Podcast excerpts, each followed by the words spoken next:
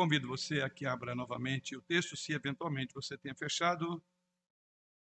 Vamos então olhar nessa noite para o segundo capítulo, na segunda epístola de Pedro, e assim prosseguir na jornada que estamos aí já caminhando para a parte final da segunda carta de Pedro, uma vez que também já tivemos a oportunidade de considerar a sua primeira carta. E na nossa exposição no livro de Pedro, nós paramos exatamente por aqui. Tivemos aí um intervalo de tempo em razão de outras atividades e temas da igreja tão importantes e necessários. E assim, depois desse período, voltamos para ah, onde nós paramos. E se você não se lembrar, hoje ficam gravadas as mensagens, você poderá fazê-lo. E aqueles que eventualmente estão nos acompanhando, é uma exposição da segunda carta de Pedro, e esse ano estamos trabalhando essas duas epístolas. E agora paramos aí no capítulo 2, exatamente, terminamos a última meditação no versículo 9. E é por isso então que nós voltamos aí os nossos olhos para os versos 10 até o verso de número 22, ou seja, o final, a segunda parte do capítulo 2 do segundo livro de Pedro. E assim nos diz o Senhor através da sua santa e bendita palavra. Segunda epístola de Pedro, no capítulo 2, a partir do versículo 10 especialmente aqueles que, seguindo a carne, andam em imundas paixões e menosprezam qualquer governo. Atrevidos, arrogantes, não temem difamar, autoridades superiores, ao passo que anjos, embora maiores em força e poder, não proferem contra elas juízo infamante na presença do Senhor. Esses, todavia, como brutos e racionais, naturalmente feitos para presa e destruição, falando mal daquilo em que são ignorantes. Na sua destruição também hão de ser destruídos, recebendo injustiça por salário da injustiça que praticam, considerando como prazer a sua luxúria carnal em pleno dia, quais nódoas e deformidades eles se regalam nas suas próprias mistificações, enquanto banqueteiam junto convosco, tendo os olhos cheios de adultério e insaciáveis no pecado, engodam almas inconstantes, tendo o coração exercitado na avareza, filhos malditos, abandonando o reto caminho, se extraviam segundo, seguindo pelo caminho de Balaão, filho de Bior, que amou o prêmio da injustiça, recebeu, porém, castigo na sua transgressão, a saber, um mudo animal de carga, falando com voz humana, refreou a insensatez do profeta. Esses tais são como fontes sem água, como névoas impelidas por temporal, para eles está reservada a negridão das trevas, porquanto proferindo palavras jactanciosas de vaidade, engodam com paixões carnais por suas libertinagens aqueles que estavam prestes a fugir dos que andam no erro, prometendo-lhes liberdade quando eles mesmos são escravos da corrupção, pois aquele que é vencido fica escravo do vencedor. Portanto, se depois de terem escapado das contaminações do mundo, mediante o conhecimento do Senhor e Salvador Jesus Cristo, se deixam enredar de novo e são vencidos, tornou-se o seu último estado pior que o primeiro. Pois melhor lhe fora nunca tivessem conhecido o caminho da justiça do que, após conhecê-lo, volverem para trás, apartando-se do santo mandamento que lhes fora dado. Com eles aconteceu o que diz certo adágio verdadeiro o cão voltou ao seu próprio vômito, e a porca lavada voltou a revolver-se no lamaçal. Falsos mestres, seu caráter, obra e castigo. Como vimos até aqui, e aí eu pediria para que os irmãos tivessem uma memória aí que não é bem igual à minha, e boas de lembranças no sentido de gravar bem, mas se você é como eu, vou tentar ajudá-lo. Mas nós vimos até aqui, nesta segunda carta, Pedro se concentrou primeiramente no ensino positivo sobre o crescimento na piedade, sobre a perseverança na vida cristã, e isso está no capítulo 1 da sua segunda carta. Mas exatamente a partir desse capítulo, que já comentamos, ou já estudamos até o versículo 9, exatamente a partir do capítulo 2, Pedro agora concentra-se nos desafios e também nas ameaças que inibem esse crescimento que ele falou no capítulo 2. E esse crescimento é inibido, há um grande desafio, um desafio exatamente por esse segundo tema que é do capítulo 2, por causa dos falsos mestres. Assim, todo este capítulo, ou seja, desde o versículo 1 até o versículo 22, todo esse capítulo, Pedro concentra-se em fazer duras e contundentes é, é, ameaças ou advertências contra os falsos mestres. Pedro vai se concentrar numa linguagem, como os irmãos acabaram de ouvir, muito forte, para comparar a que fim eles vão chegar. Mas a nossa pergunta, queridos irmãos, é por que, que Pedro gasta tanto tempo e tanta atenção lidando com os falsos mestres e o faz dessa maneira tão contundente, tão forte, tão incisiva, usando uma linguagem fortíssima, como os irmãos puderam perceber na leitura. A razão para isso é que, se nós observarmos o conteúdo deste capítulo, e eu creio que vocês perceberam, notaremos que esses não são apenas falsos mestres. Você olhando um pouco melhor para isso e no contexto da carta, na verdade, essas pessoas aqui foram pelo menos em algum momento, membros da igreja. E aqui está o grande alerta de todo esse capítulo. Eles eram líderes, talvez até pastores e presbíteros da igreja. Em algum momento, eles fizeram uma profissão de fé aparentemente plausível de uma fé pessoal em Cristo. Os irmãos lembram, quando nós meditamos inicialmente nessa, nesse capítulo, os irmãos lembram que está aí no versículo de número 1 desse capítulo, o que Pedro fala é que essas pessoas alegaram, no, capítulo, no versículo 1 do capítulo 2, eles alegam que Jesus era o mestre. Eles afirmam que Jesus os resgatou, embora mais tarde eles negam a Jesus. Então, essa é a razão por que Pedro volta e concentra um capítulo inteiro, porque há algo mais do que alertar sobre os falsos profetas. Pedro está preocupado com a apostasia que acontece na igreja. E os falsos mestres são apenas aqui um exemplo de a que ponto alguém pode chegar quando não permanece fiel ao Senhor Jesus Cristo. Então, Pedro não está simplesmente nos alertando sobre uma heresia, certamente destrutiva em geral. Pedro está nos alertando sobre apostasia em particular. E quando você entende isso, e está no capítulo, você então começa a entender por que ele gasta tempo com isto, ou tanto tempo com isso, por que ele se dedica tanto tempo nesse ensino, porque ele quer fazer mais do que nos alertar sobre os falsos profetas que estarão andando pela igreja. Pedro, na verdade, irmãos, ele quer nos ajudar a não sermos enganados por outras pessoas. Pedro, na verdade, com essa carta e particularmente esse capítulo, ele quer nos alertar sobre o perigo da apostasia para nós mesmos.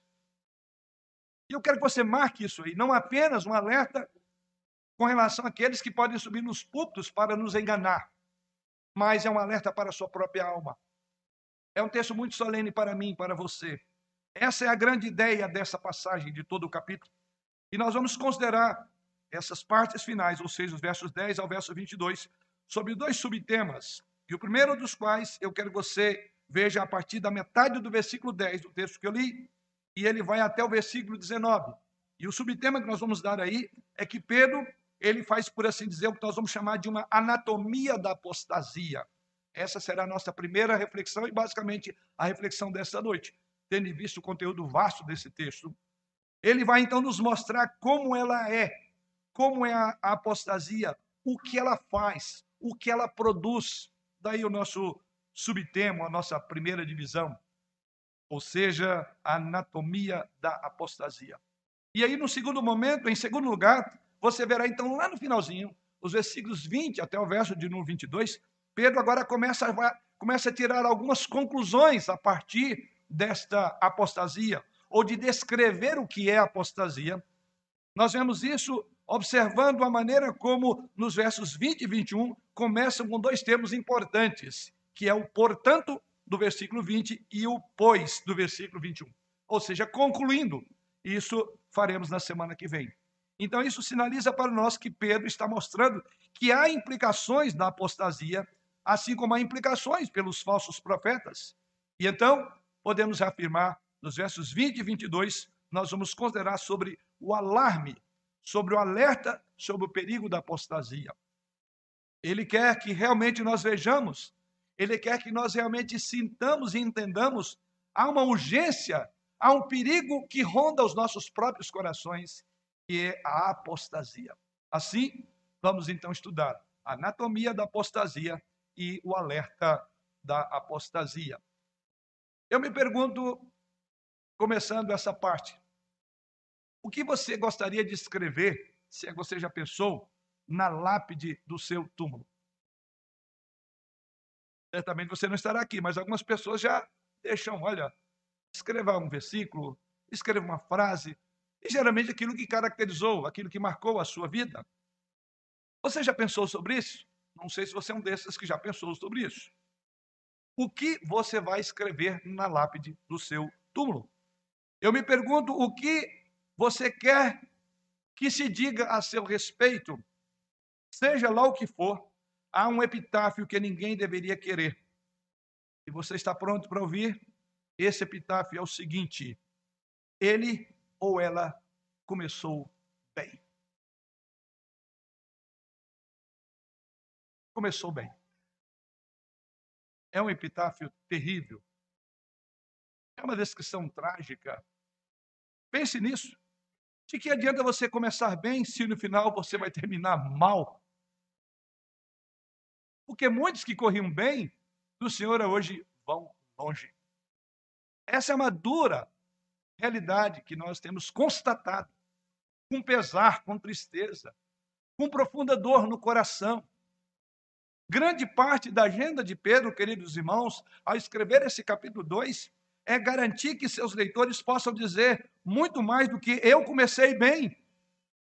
O propósito de Pedro nesse capítulo, particularmente, é quando chegar a hora, eu não vou apenas dizer eu comecei bem, o propósito do apóstolo Pedro seria aquilo que está lá nas palavras de Paulo: combati o bom combate, completei a carreira e guardei a fé, e o prêmio já está me aguardando.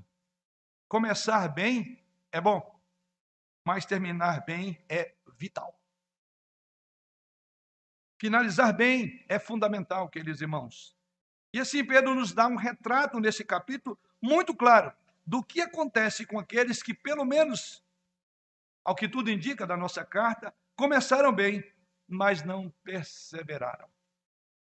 Eu tenho dito isso sobre a minha preocupação pessoal. Tenho aberto meu coração diante dos irmãos sobre um perigo e o temor que tenho disso. Não é um mau sinal, não, viu? É um bom sinal. Significa que eu me preocupo em ser fiel até a morte. Se isso não ocupa o seu pensamento, se você, como diz uma música popular, vive naquele tipo, deixa a vida me levar, a vida leva eu, olha, tem alguma coisa séria no seu coração. É exatamente sobre isso que Pedro então coloca. Mas vamos então enxergar essas duas perspectivas em que Pedro alerta sobre o problema, não propriamente dos falsos mestres, eles estão aí, mas esses falsos mestres foram pessoas que apostataram da fé, líderes, como disse, possivelmente podem ter sido presbíteros e até pastores na igreja, e eles terminaram mal. E desviaram muita gente. É o que nós vamos ver, primeira subdivisão, a qual vamos permanecer só nela esta noite. Anatomia da apostasia. Vamos orar. Aí buscamos mais uma vez a tua bênção, a tua direção, para a instrução da tua palavra, abrindo o nosso coração, o nosso entendimento, dando no nosso coração como uma terra fértil, onde a tua palavra possa germinar, possa produzir frutos que saltem desta para a vida eterna. Oramos assim, confiados em Jesus. Amém. Pedro destaca duas coisas quando ele vai falar sobre esta anatomia. Primeiramente, ele se concentra em falar sobre a atitude dos falsos mestres. Qual é o seu modus operandi? Como é que eles atuam? Depois Pedro vai dizer como eles vivem, como eles agem, que é uma parte longa de todo esse capítulo, ou seja, o seu comportamento. Então, a descrever, né, ao detalhar a apostasia, duas coisas devem vir na nossa mente. A primeira é a atitude dos falsos profetas, e em segundo lugar, o comportamento dos falsos profetas. Vamos primeiro delas, a atitude. Então, Pedro, ao descrever, a primeira coisa que ele nos chama a atenção é: veja, observe o modo como eles atuam. Observe a atitude que eles têm. E nós vamos olhar primeiramente para a sua atitude. E nós podemos resumir essa atitude em dois pontos. Na sua atitude, eles são arrogantes e eles são ignorantes. Quanto à atitude desses falsos mestres, desses falsos profetas, eles eram tanto arrogantes quanto ignorantes. Ele ilustra a arrogância fazendo um contraste da sua ignorância e fazendo também uma comparação. Quando ele fala da arrogância, ele vai usar um contraste com os anjos. E quando ele vai falar da ignorância, ele vai usar os animais irracionais, dizer que eles eram piores do que animais racionais. Vamos, pois, olhar a arrogância desses falsos mestres. Veja o que diz no verso de número 10 e 11. Quando você olha esses dois versos, você notará aí exatamente o contraste que Pedro vai fazer para mostrar o quão arrogantes eles eram, que é uma marca característica de todo falso profeta, ou seja, o falso mestre, é arrogante. E olha o que Pedro diz aí: atrevidos, arrogantes, não temem difamar autoridades superiores, ao passo que, aqui veja agora o contraste, o contraste, verso 11, anjos, embora maiores em força e poder, não proferem contra elas, essas autoridades, juízos infamantes na presença do Senhor. Então, o que Pedro está dizendo é que uma marca na atitude desses falsos profetas é exatamente isso. Eles são ousados e obstinados na sua ousadia. Então, a primeira marca é a arrogância de um falso profeta. Pedro diz exatamente isso. Eles são arrogantes. E o resumo de sua arrogância é seu espantoso fracasso. Porque diz o texto que eles não temem difamar a autoridade superior. Na tradução da NVI, nova versão é, internacional, ela foi traduzida numa linguagem um pouco mais clara. O que seriam essas autoridades superiores? A NVI traduz assim: não tem medo de difamar os seres celestiais. Muitos comentaristas veem um paralelo muito próximo entre essa palavra de Pedro aqui e as palavras que encontram-se nos versos 8 a 10 de Judas. E os comentaristas sugerem então que as autoridades aqui descritas são, na verdade, poderes demoníacos. Então, nesta leitura, Pedro estaria dizendo que nem mesmo os anjos se atrevem a pronunciar julgamento contra poderes demoníacos, mas deixam todo o julgamento para Deus, ao passo que em contrastes, em contraste esses falsos profetas, pela sua arrogância, eles são indiferentes a tudo isto e despreocupados em fazer exatamente o contrário. Esta é uma maneira de lermos, então, essa passagem. E eu sigo essa linha desses comentaristas, porque a própria NVI vai traduzir essas autoridades superiores como seres celestiais. Então, seria um paralelo daquilo que Judas descreve nos versos 8 a 10 da sua epístola. Assim sendo, então, Pedro afirma que enquanto esses falsos mestres blasfemam corajosamente contra os seres celestiais, ele diz que os próprios anjos, os não caídos, ao contrário, e Pedro, inclusive, enfatiza: embora estejam exaltados em majestade, dignidade e poder, eles são modelos notáveis de modéstia. Os próprios anjos, e Pedro destaca, com poder, não faz isso. Aliás, para a tornar isso mais claro, Pedro diz que nem mesmo contra os próprios falsos mestres os anjos falam alguma coisa, blasfêmias. Contra os próprios falsos mestres, eles deixam todo o julgamento para o Senhor, porque é Deus que julgará. Então você percebe, querido, que há um contraste aqui entre os anjos e os falsos mestres. Os anjos exaltados, em modéstia e humildade, nem mesmo oferecem uma palavra apropriada de repreensão contra os próprios é, falsos mestres. Eles não levantam levianamente a palavra contra os falsos mestres, ao passo que os falsos mestres são ousados e sequer seguem o exemplo dos anjos. Valorosos em poder, não fazem isto. Então vemos aqui algo muito importante que podemos aplicar no contexto dos nossos tempos. O que podemos tirar disso aqui? Irmãos, todos nós sabemos que vivemos uma época daquilo que nos meios acadêmicos são chamados de heterodoxia. Então, vivemos uma época de uma profunda heterodoxia, frequentemente aclamada como heróica nos meios evangélicos. Que tipo de linguagem é desta heterodoxia?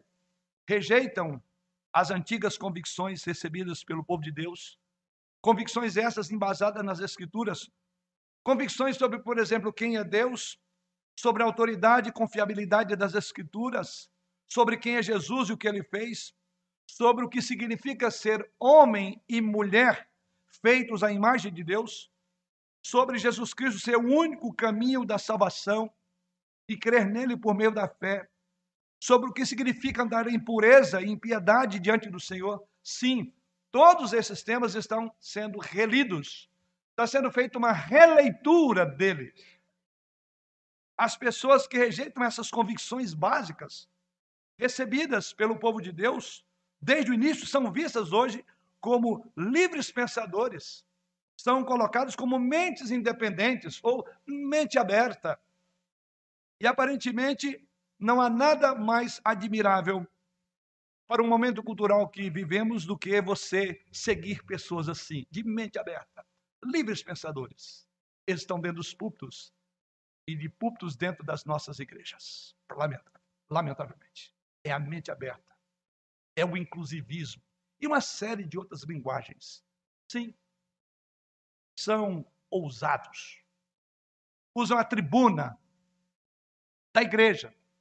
São esses os falsos profetas. E Pedro nos alerta. E sem dúvida também, no tempo dos apóstolos, esses falsos mestres também soavam muitas vezes sofisticados e até inteligentes aos ouvidos daquele que queriam ouvir ou que os ouviam pela primeira vez, ficava encantado com suas pregações. Mas Pedro chama isso de rejeição. Pedro chama essa rejeição da fé ortodoxa, daí a ideia de heterodoxia, de uma vez por todas que foi entregue aos santos essa fé. Pedro diz que esses, essas pessoas eram obstinadas, ousadas em rejeitar essas verdades. A fé que uma vez por todas foi entregue aos santos. Mais do que nunca, nós precisamos de levantar o brado de alerta em nossa nação, como igreja presbiteriana conservadora, cuja mística denominacional é apego à doutrina, é a defesa da fé. Essa fé está sendo vilipendiada. Sim, assim como esses ah, falsos profetas, esses falsos líderes, se apropriaram da própria igreja e começaram a desconstruir os valores anteriormente fundamentados. Então você olha comigo aqui, você vê que Pedro quer que sejamos muito cautelosos com relação a inovações teológicas e doutrinárias. É preciso dizer isso, irmãos. É preciso lembrar exatamente o que Pedro faz. É sermos cautelosos com relação à inovação teológica e doutrinária que está entrando em nossas igrejas. Se é realmente uma novidade, irmãos e irmãs, as chances são de que muito mais seja produto da arrogância intelectual dos proponentes de uma nova mentalidade, de uma descoberta genuína, de alguma nova verdade que ninguém encontrou há mais de dois mil anos pela reflexão das Escrituras Sagradas. Essa é uma indagação nós, fazer, nós devemos fazer. São dois mil anos de história, de entendimento das Escrituras de fundamentação. Será que ninguém pensou antes? Novas ideias estão surgindo. Aliás, há não só um movimento aí para reescrever as escrituras, se não reescrevê-las, reinterpretá-las. E tem gente, entre aspas, boa, enganjado nisso. Isso então mostra o imenso e contínuo valor das nossas confissões de fé, ou da nossa confissão de fé, e dos nossos catecismos, a importância deles para a igreja hoje.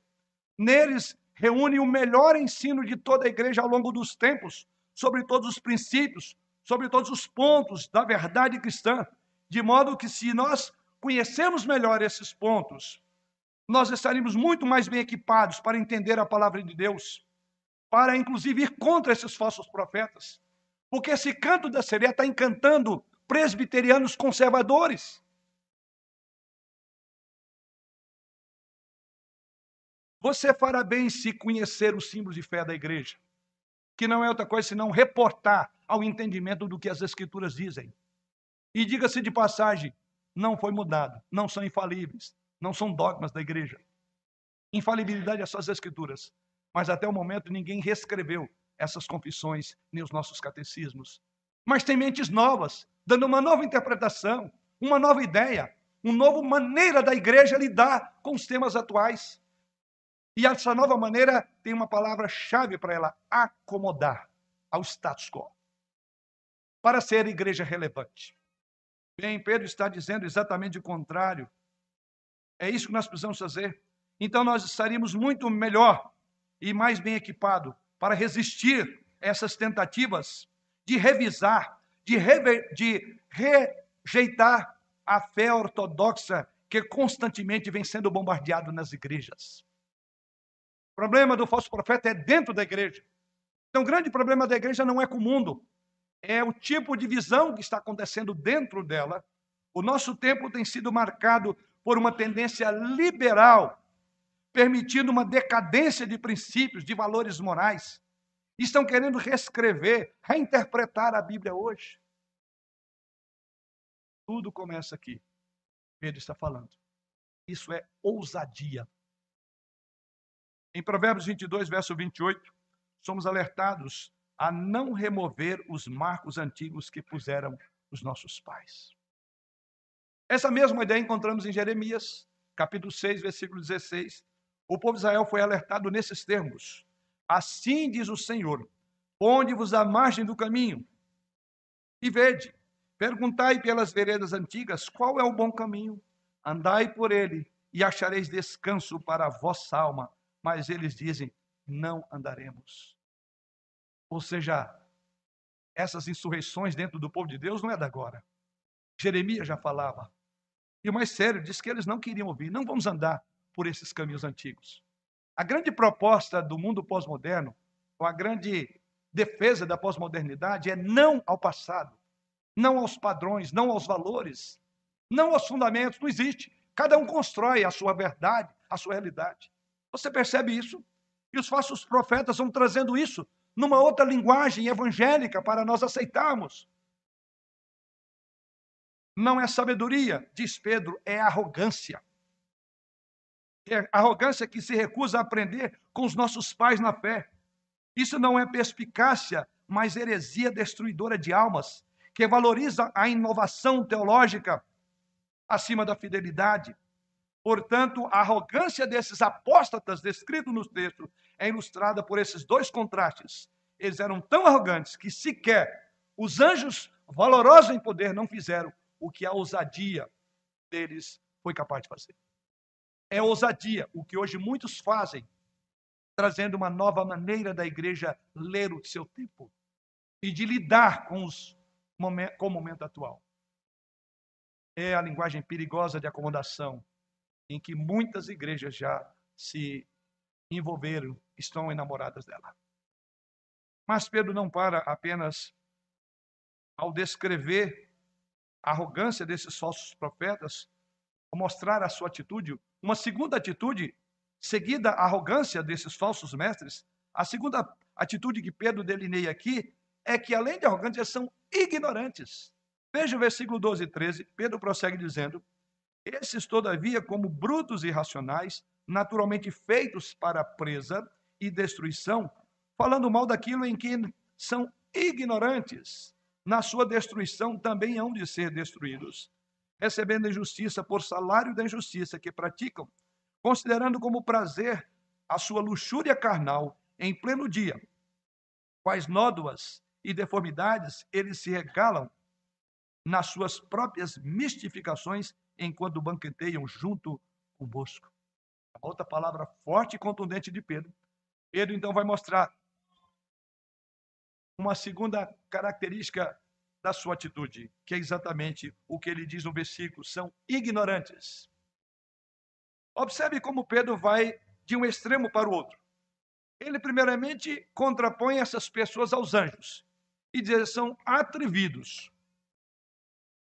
Agora Pedro vai literalmente do céu para a terra. E comparando agora não vou dizer como pior, que é uma criação de Deus, como coisas irracionais. Pedro agora vai compará-los como brutos irracionais. Veja, Pedro então vai do espectro dos seres criados, desta vez para fazer agora uma comparação.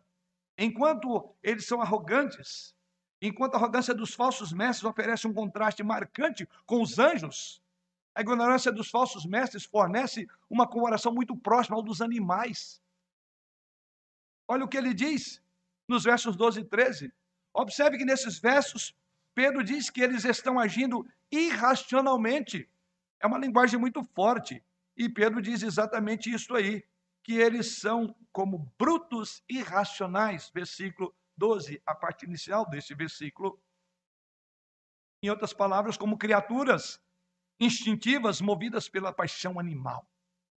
Diz que eles são assim, esses falsos mestres, os apóstatas. Os erros blasfemos que eles estão jorrando, Pedro está nos ensinando, flui de uma análise de uma ignorância profundamente enraigada. Parece que é nata neles a ignorância. E essa ignorância, diz Pedro, é a rejeição fundamental da racionalidade. Uma racionalidade apropriada, iluminada pelo Espírito Santo. Uma racionalidade informada pelas Escrituras, conduzidas. E Pedro diz: por eles ignorarem tudo isso, então eles sofrem de uma amnésia cultural, de valores. É uma loucura moral, eles se entregam a essas paixões infames. E não é exatamente isso que nós vemos hoje. Vivemos uma época de uma profunda amnésia cultural, de valores morais. Irracionalidade, dentro até da perspectiva dos animais. Até mesmo porque os animais, dentro do seu instinto, não fazem coisas que os seres humanos são capazes de fazer. Eles são piores.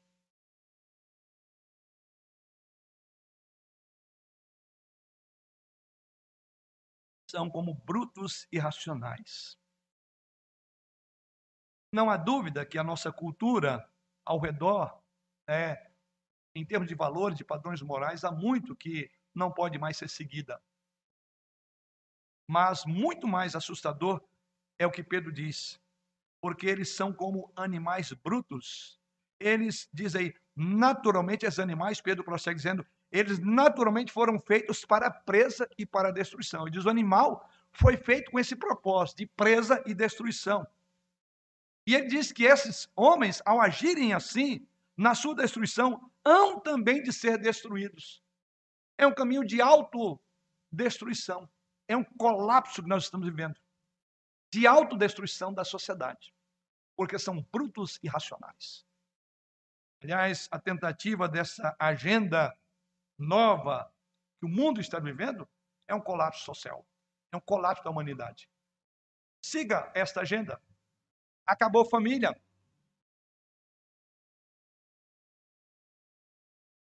Os valores bíblicos de família, de casamento, de homem e mulher, destrua-os e você não terá mais humanidade.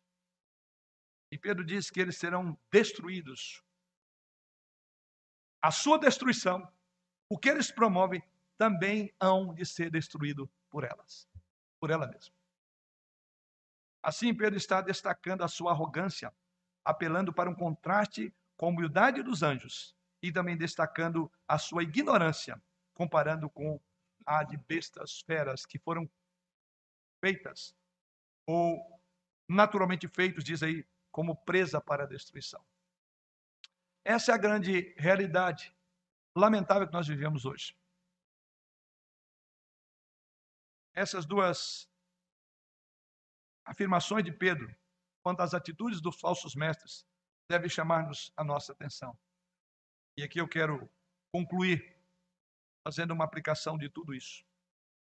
Primeiramente, em outras palavras, se você abraçar a ignorância, a irracionalidade da vida, como fazem esses falsos mestres, pode parecer que a vida até seja mais interessante, um caminho mais seguro, mas não é bem assim.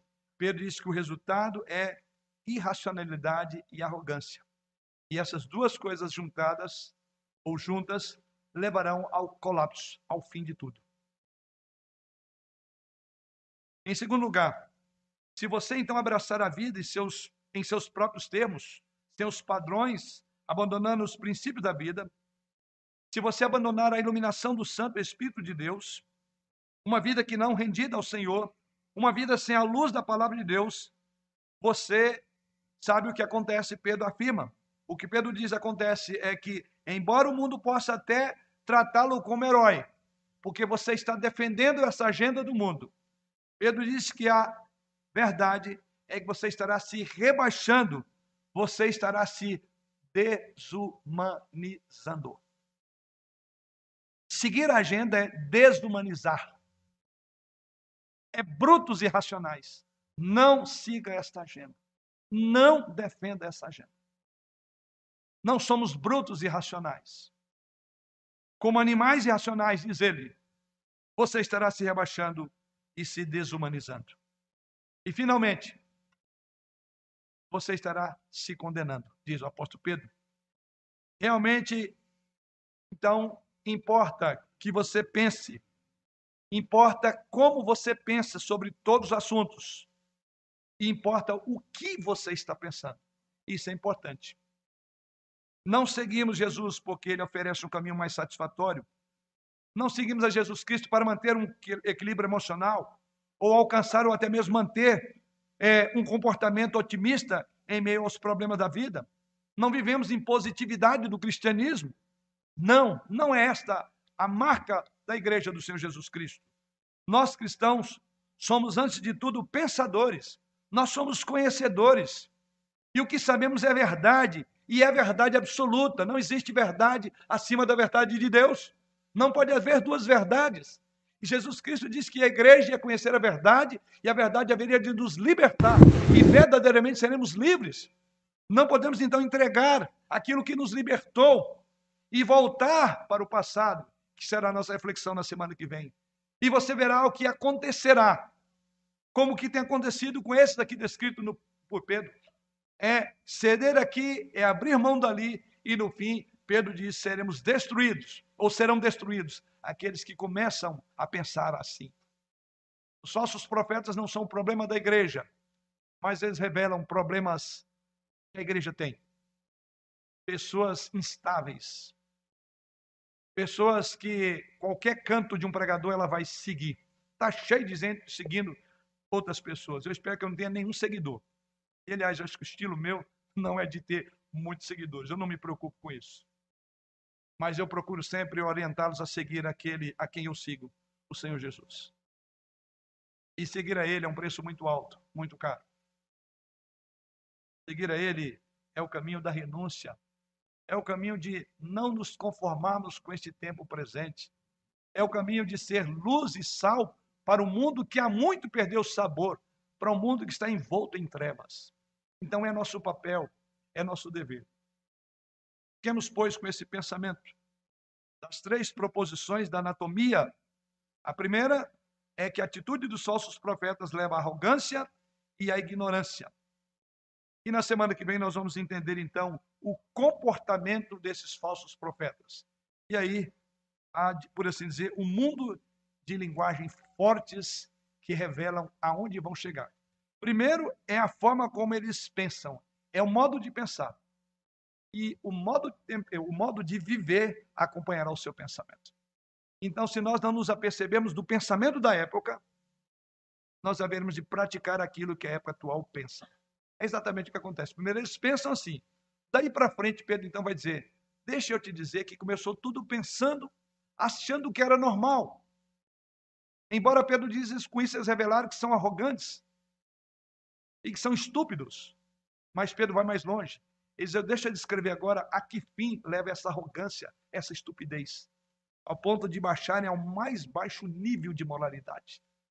Mas isso será a nossa proposição na continuidade desse sermão na próxima semana. Que Deus assim nos abençoe e continue abrindo o nosso coração para os alertas da Sua palavra. Amém.